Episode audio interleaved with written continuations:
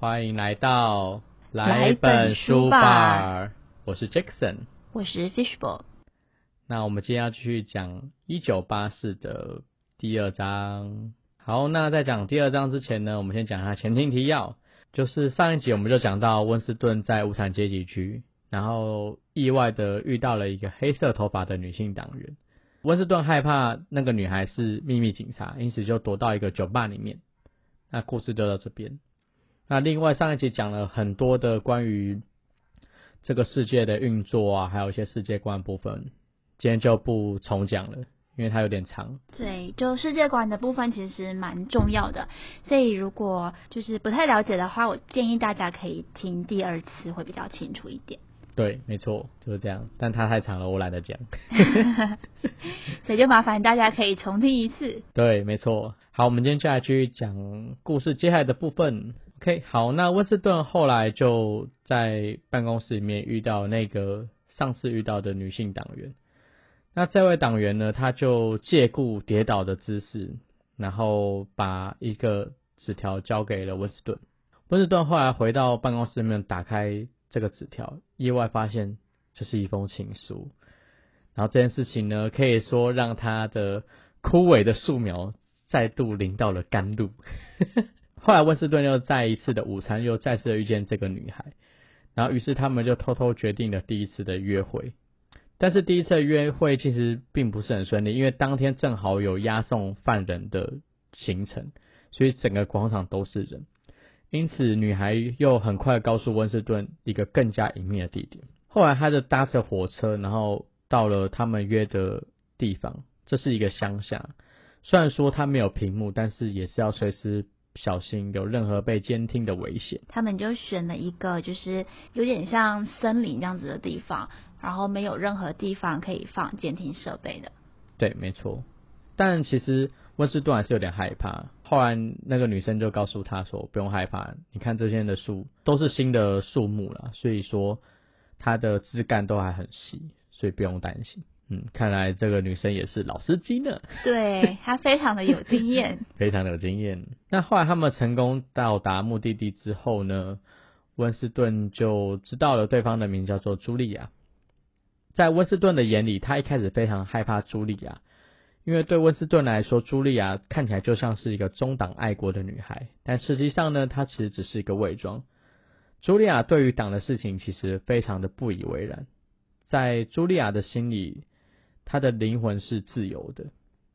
那后来呢？好好的聊一聊之后，也决定了下一个约会的地点。好，那我接下来补充一下茱莉亚的背景。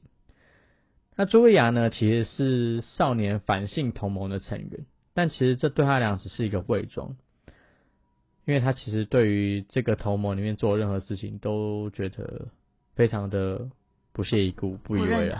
对对对对对。对。但这是他的一种，就是求生存的方式。对，这是他求生存的方式。他我刚有讲过嘛，茱莉亚他是少年反性同盟的成员。那他老实说，完全知道说为何党要如此反对性这件事情，因为这件事情是一个人类的原始的欲望。那压抑了这个原始的欲望的话，会让人变得歇斯底里。党希望透过这样的一个歇斯底里，而转换成对党的或是领袖的崇拜。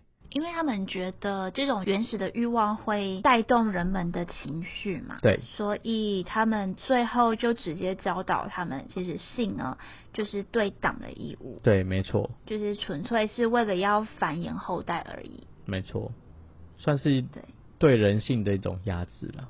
其实我觉得就是这个党啊，他从头到尾就是在压压抑人们的。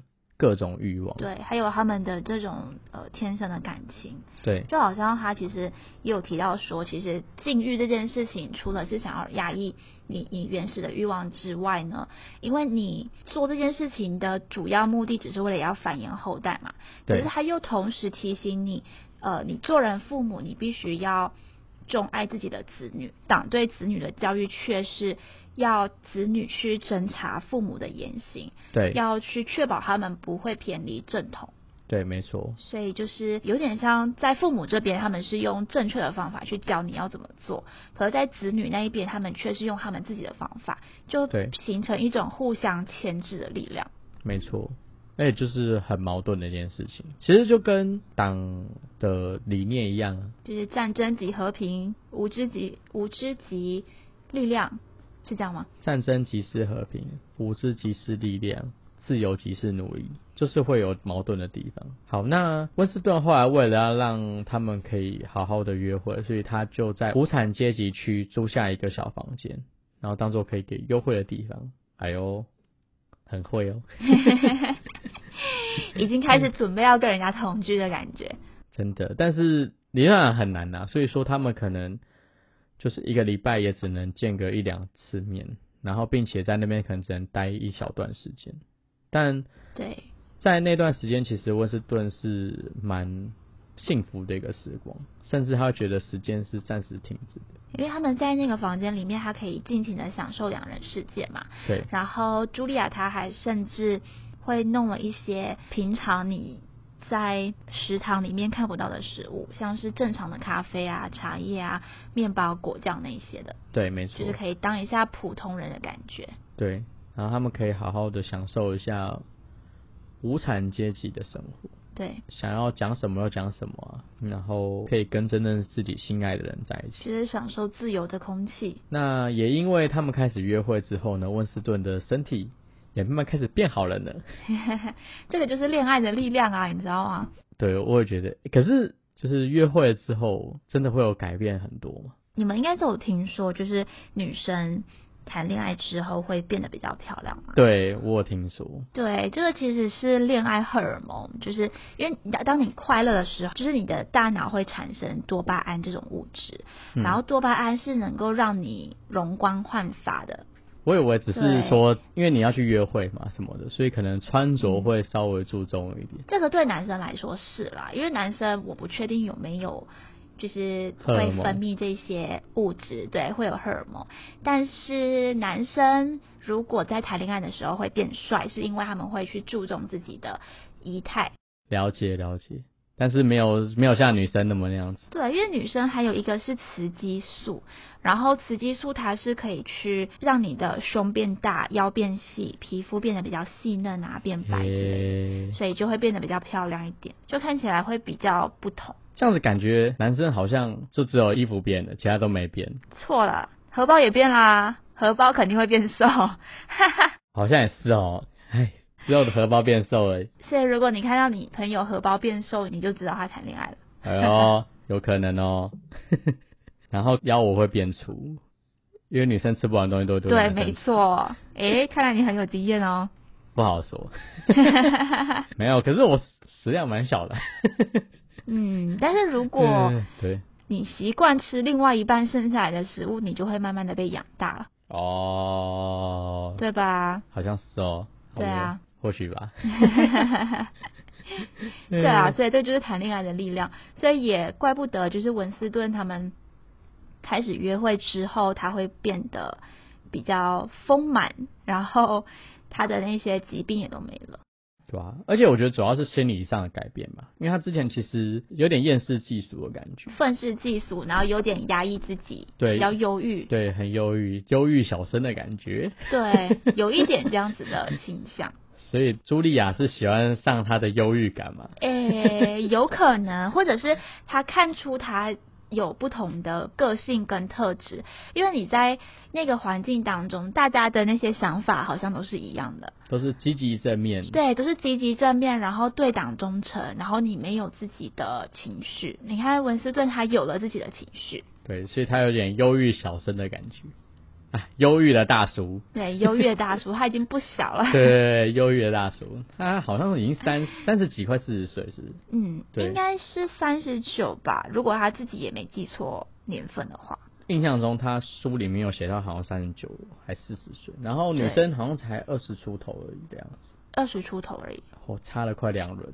但这就是大叔的魅力，由于大叔的魅力，对，可遇不可求，是是可遇不可求，没错没错。对，拉回来，温斯顿后来在租的时候，同时也买了一个指证。我觉得这指证其实有蛮多的意涵的啦，因为这个指证书里面是有写到说，他只要凝视这个水晶球，就是这个指证的水晶球啊，他要觉得世界就停止了。我觉得就有点像在暗喻这个水晶球就等于他现在这个生活，他被东西包覆起来，但是他同时很脆弱，但是这里面是美好的，诶我觉得有点这个意涵。这我倒没有想过，但你你是想要表达说，就是因为水晶球是脆弱的嘛，所以对它其实他的可能他的内心世界是觉得脆弱的。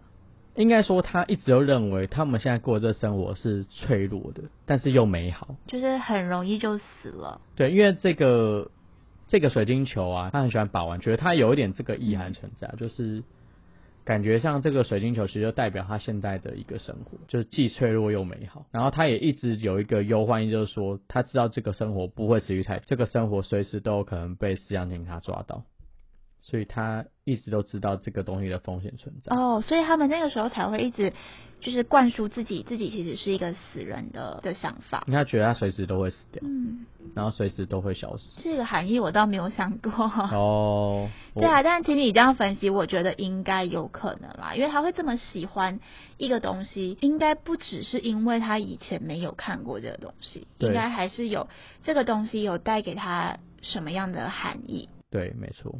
好，然后温斯顿后来因为工作关系被一个叫做奥伯良的长官叫去。那奥伯良他是一个核心党员。那奥伯良他非常赏识温斯顿在《泰晤士报》上面写的文章。奥伯良甚至还说，他曾经还跟温斯顿的一个朋友谈到过这件事情，但奥伯良就说他完全想不起来这个人叫什么名字。那温斯顿其实完全知道奥伯良在讲谁。但温斯顿他不能提这个名字，因为他已经被党给抹去掉了。这边我补充一下好了，就是他们在讲的这个人，其实就是上一章提到的赛默。赛默就是修那个新词字典的人，因为刚开始大家还会好奇他去了哪里嘛，然后之后大家都会知道他被消失了，然后就没有再提过这个人或者是这件事情。对，其实温斯顿他在跟女孩讨论的过程当中，他其实也发现到说，就是他自己也开始呃会去了解自己内心的感受了，像是他会常常梦到他的妈妈跟妹妹，嗯，所以他因为梦到他妈妈跟妹妹这件事情，他觉得他自己是就是以前甚至是现在都是非常的没有人性的，然后他们住在无产者的。房子里面嘛，嗯，所以他们接触无产者的机会越多，他们就越觉得自己就是比无产者不如，因为无产者他们可以自由自在的表达自己的情感还有情绪，可是他们没有办法。所以我觉得文斯顿应该是借由这两件事情，就是他的那个修行词字典的朋友，还有他一直梦到他妈妈跟妹妹这两件事情，他意识到党或许没有他想象中的这么好，因为他刚开始他跟大家都是一样是相信党的嘛，对，可是，在某一天，他突然觉得，哎，我觉得党好像没有这么的好。可是他还不知道实际的原因是什么。可是，在这两件事情当中，我觉得他找到答案了。嗯嗯然后他就重新认识自己，也重新学会去表达感了情。解，就是原本被党拿走的东西，就自己慢慢拿回来了。因为之前他从小都是被党控制着嘛，对，所以他就不会有这一些想法。嗯，可是慢慢的，他如果跟其他人有比较多的接触了，或者是他自己诶有一天突然想通了，嗯他就开始去找回以前的记忆，嗯，了解。对，然后就开始找回自己的人性。所以就感觉是说，它是一个自我觉醒的过程。对，我觉得这两段故事有一点像这样，因为他前面都一直处于一种很很浑浑噩噩，他知道党可能是不对的，对可是他说不上来那种不对劲在哪里。对，然后一直遇到茱莉亚之后，他们又去租了这个房子嘛，嗯，没错。然后再加上他又会一直梦到以前的事情，所以我觉得可能这一段过程就是他的觉醒。哇，所以温斯顿是觉醒青年。对，应该是觉醒中年者，对，我觉醒中年者。他已经中年了，对他已经不对他已经中年了，嗯，原原来是绝中，绝 嗯他不是绝亲，是绝中。对，还是绝中。OK，好，那我们拉回来。好，那其实那个温斯顿的长官就是奥伯良，他是说他写的文章其实还不错，但是有些词呢，如果用新语写会更好。因此，奥伯良就打算把最新版的新语词典借给温斯顿，并且邀请他到家里做客。那老实说，这件事情让温斯顿觉得非常不寻常。然后或许他里面有暗藏什么玄机，因为其实如果要借词典的话，可以直直接给他，根本就不是问题，没有必要再特别邀请他去去家里拿。去家里拿，对。对啊，我觉得他其实那个时候有有两个想法，一要么就是奥伯良他是他们一直想要找的人。对，不然就是思想警察其实已经发现他跟茱莉亚的事情，所以奥伯良要除掉他们。对，但是如果要除掉一个人，要动用到核心党员来除的话，我觉得又不太符合逻辑。对，所以温斯顿他们才愿意去试试看。对，所以温斯顿就强烈怀疑奥伯良可能是地下党的成员。那后来呢，温斯顿就带着茱莉亚跑去找了奥伯良。顺便来开箱一下核心党员的家长什么样子？其实我觉得核心党员真的是住的还不错哎，你看奥伯良他的家有也是有电幕啦，但是他们就是有电梯啊，然后然后有那些仆人呢，很多起居的空间，对啊，然后还有葡萄酒啊，还有比较好的食物，对啊，然后相较之下，你你看一下他前面形容温斯顿的房间，温斯顿的房间就感觉就是那一种。贫民窟的感觉，就是一个破烂房。对，反正就是就是家里没有任何的东西，然后非常的可怜。其实根本就不是共产嘛，他们他们的共产只对就是中产阶级的人，对但是如果对上面那些核心的人，他们就是享有最多资源的，对啊，所以就是一个变相的集权国家。对。好，那后来奥布朗就做了一件非常让温斯顿跟茱莉亚感到惊讶的事情。奥布朗竟然可以把屏幕给关掉。对，因为他们就是那种普通党员，他们是没有办法去关掉那个屏幕的。那个屏幕就会一直在监视他们，然后甚至会跟他们说话。可是核心党员的电幕竟然是有开关的。对，因为他是特权阶级，所以奥布朗是可以把屏幕关掉的。后来温斯顿都直接开门见山的问奥布朗说。他是不是地下党员兄弟会的成员？奥伯扬就直接说，对他，他们就是兄弟会的成员。那兄弟会是真的存在的。那为了安全起见呢，温斯顿未来后来的行动都会由奥伯扬直接下令。后来温斯顿临走前，奥伯扬又给了一本书。那这本书正是传说中兄弟会的创办人艾曼纽尔·戈斯坦所写的书。对，其实我觉得，就我那个时候看到这边的时候啦。我一直有在想，奥伯良到底是不是兄弟会的成员，还是这一切全部都是骗局？哎，我那时候看到这一段的时候，我没有想很多，我就觉得，哎呦，开始变成谍报片没有，我觉得我那个时候其实有在想，因为一般来说，核心党员他们如果要做这样的事情，呃，会非常非常的危险嘛。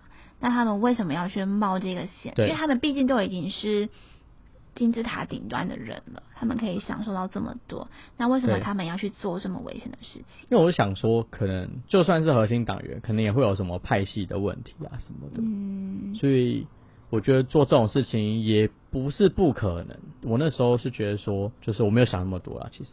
嗯，那个时候其实我就我就觉得奥布朗这一号人物其实有一点。他后来不是还有跟他们讲说，如果万一你被抓了，对，然后你要怎么去思想警察讲你的说辞？对，没错，没错。对，然后还有他还要跟他洗脑说，就是你们会有不同的成员跟你接洽，但是不久都会换，就是过一段时间都会再换一个人。对，没错，没错。因为其实后来温斯顿还有跟奥布朗讲说，他们的就他们两个约会的小地方，然后温斯顿还提醒他们说。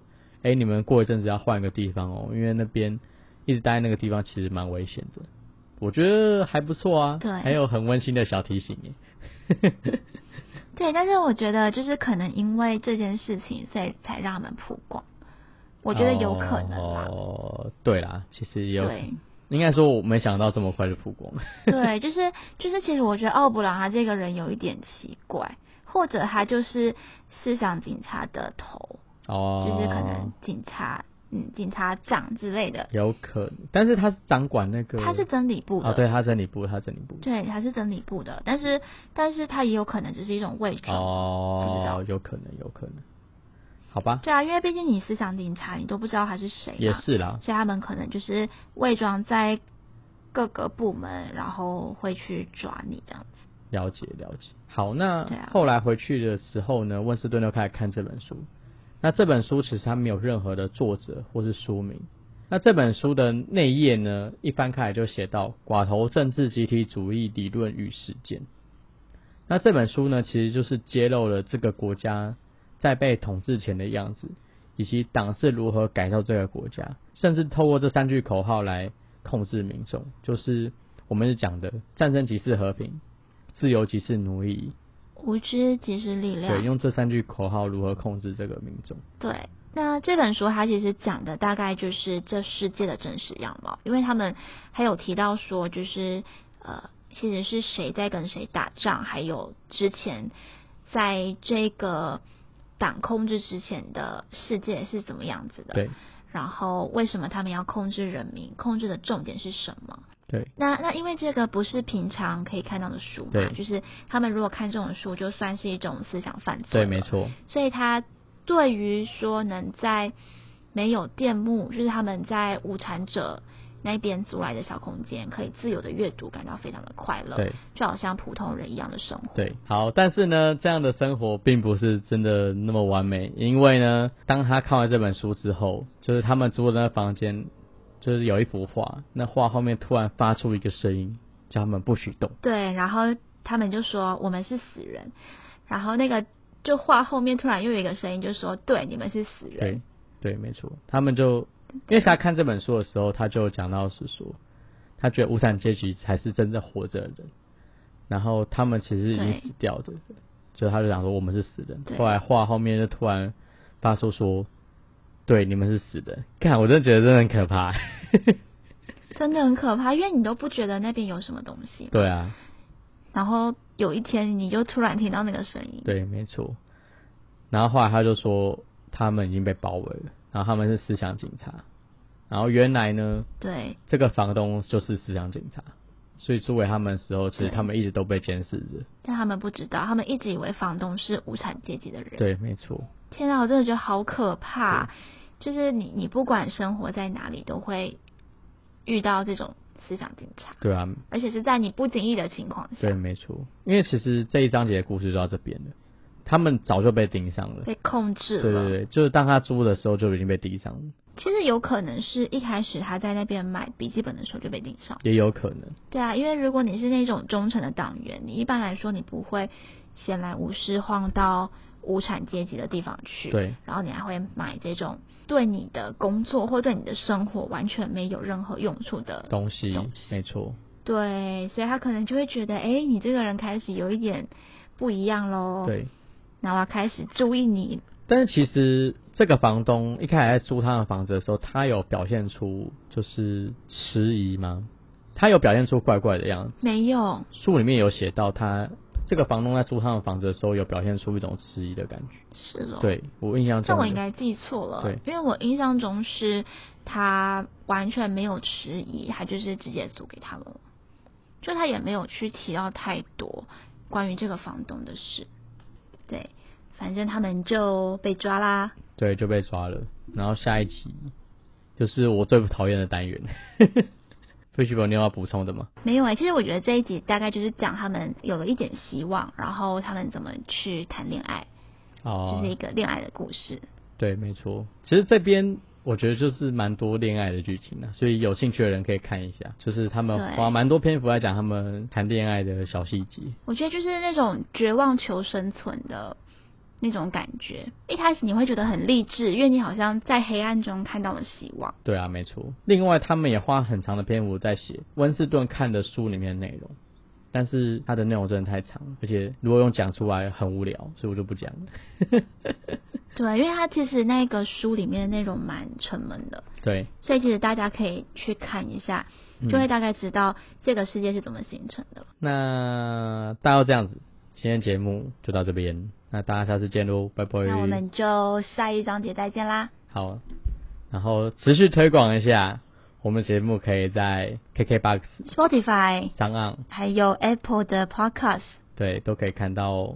喜欢我们节目的话，就帮我们按五星。然后我们也有 Instagram 的粉丝专业，对，所以也麻烦大家可以去追踪、按赞、分享。对，好，那我们就下次见喽，拜拜，拜拜。